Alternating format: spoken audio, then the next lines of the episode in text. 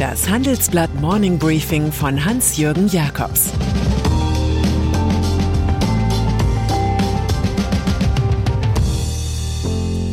Guten Morgen allerseits. Heute ist Donnerstag, der 31. März 2022. Und das sind unsere Themen. 7,3 Prozent der Inflationsschock. Energiesparen wird zur ersten Bürgerpflicht. Ost-West-Konflikt um die Rohstoffe. Konjunkturprognose. Außergewöhnliche Zeiten führen zu außergewöhnlichen Zahlen, die wir uns vor einem Jahr nicht vorstellen konnten. Gestern kamen die Schockwerte alle auf den Tisch. Zuallererst 7,3 Prozent Inflation. Das gab es zuletzt vor über 40 Jahren, zu Zeiten des Iran-Irak-Kriegs. Die teuer gewordenen Rohstoffe, insbesondere für Energie, treiben die Preise hinauf. 10 Prozent erscheinen nicht abwegig. Zweite Kennziffer des Grauens ist die von 4,6 auf 1,8 Prozent heruntergedimmte Wachstumsprognose des Sachverständigenrats für 2022. Die Aussichten hätten sich drastisch verschlechtert, sagt der Wirtschaftsweise Volker Wieland im Handelsblatt-Interview. Einen hätten wir noch. Die Staatsschulden haben die Rekordmarke von 2,32 Billionen Euro erreicht. Das macht fast 28.000 Euro pro Kopf.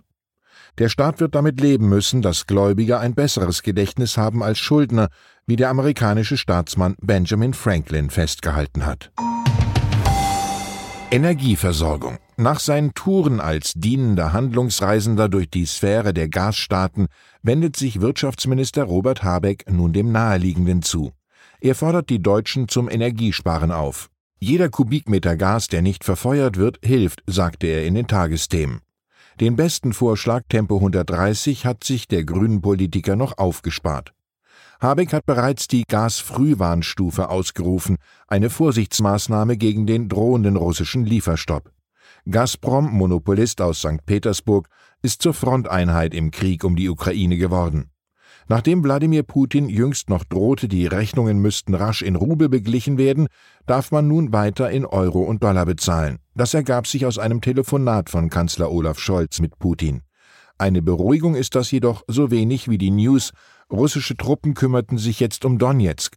Tatsächlich soll der Rubelzwang bald auf Öl, Metalle und Dünger ausgedehnt werden. Außenpolitik auf unseren Galerieplätzen mit Laptop und Fernsehen erleben wir Episoden eines Verteilungskampfs um Rohstoffe, einer Kraftprobe zwischen West und Ost, zwischen dem Team Demokratie und dem Team Autokratie.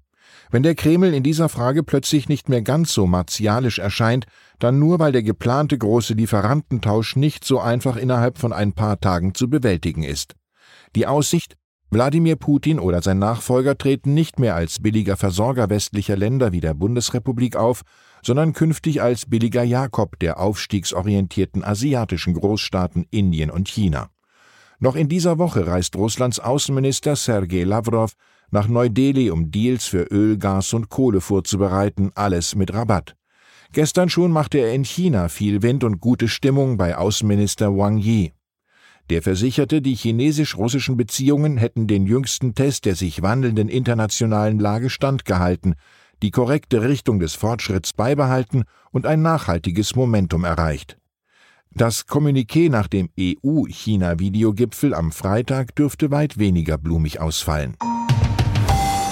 Verwirrung um Verteidigungsminister. Schon immer mussten die Boten schlechter Nachrichten um Leib und Leben fürchten. Die Bibel vermittelt, dass der spätere König David jenen Mann erschlagen ließ, der ihm vom Schlachtentod König Sauls berichtete. Die erste Story dieses Inhalts in der griechischen Antike präsentierte der Schriftsteller Pausanias. Im Mittelpunkt ein bunter Singvogel, der dem Gott Apollon die Untreue seiner Liebe Koronis meldete, woraufhin er das Vögelchen mit dem Verlust der Stimme und einem gänzlich schwarzen Federkleid bestrafte und schließlich soll Aztekenherrscher Montezuma sofort die Hinrichtung des Überbringers der News angeordnet haben, wonach der spanische Krieger Cortés ante Portas sei. Die gebildeten Leute im Umfeld des russischen Diktators Putin hatten also allen Grund, die militärische Lage in der Ukraine zu schönen, wovon nun die US-Geheimdienste berichten.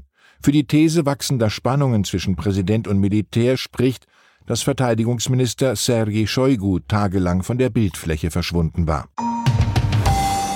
Postchef im Interview. Noch im Modus der alten Globalisierung ist Frank Appel. Der CEO der Deutschen Post warnt vor einem Energieembargo gegen Russland und einer Entkopplung von China. Im Gespräch mit Chefredakteur Sebastian Mattes sagt der promovierte Neurobiologe und Ex-McKinsey-Berater über seinen angekündigten Abgang im Frühjahr 2023, die Entscheidung musste im vorigen Dezember getroffen werden. Aber sofort aufzuhören, wäre seinem Nachfolger gegenüber nicht fair gewesen. Die Deutsche Post hätte gerade ein Rekordergebnis von 8 Milliarden Euro vorgelegt, das hätte die Messlatte einfach zu hoch gelegt. Über seinen größten Fehler sagt Appel, wenn ich die Zeit zurückdrehen könnte, hätte ich wahrscheinlich manche Personalentscheidung schneller getroffen, mich schneller von bestimmten Leuten getrennt. Im tiefsten Inneren weiß man, der oder die wird das nicht hinbekommen, und dann zögert man und gibt nochmal eine Chance aber oft bewährt sich das nicht. Davon, dass Apple alles hinbekommt, ist der Bund übrigens überzeugt. Er darf in einem seltenen Fall von Ämterklumpenbildung parallel auch den Aufsichtsrat der Deutschen Telekom leiten. Raumfahrt. Zwei Milliarden Nutzer sind auf das Navigationssystem Galileo angewiesen, ein Stolz europäischer Politik.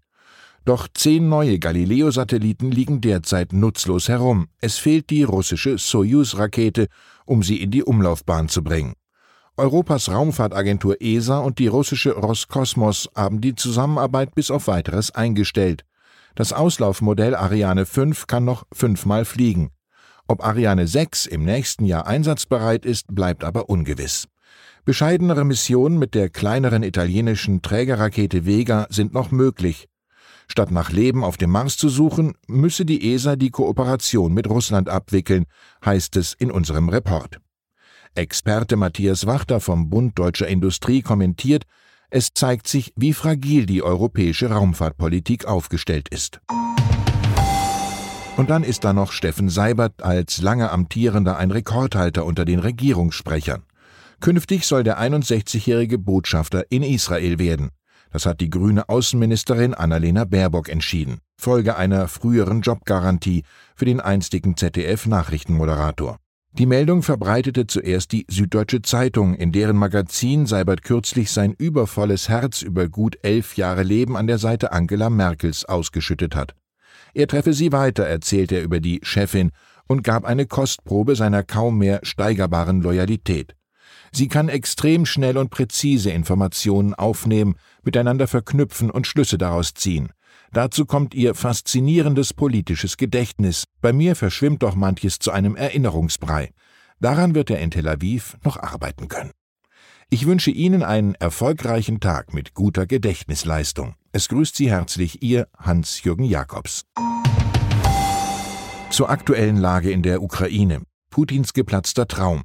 Der Präsident wollte die Dominanz des russischen Imperiums wiederherstellen. Im Krieg muss er jetzt erleben, dass selbst Partnerstaaten auf Distanz gehen. Wir müssen die Zeitenwende ernst nehmen. Ex-Außenminister Sigmar Gabriel fordert, nach Putins Überfall auf die Ukraine muss Deutschland eine wirklich wehrhafte Demokratie werden und damit Europa ein Beispiel geben. Weitere Nachrichten finden Sie fortlaufend auf handelsblatt.com-ukraine. Das war das Handelsblatt Morning Briefing von Hans-Jürgen Jakobs, gesprochen von Peter Hofmann.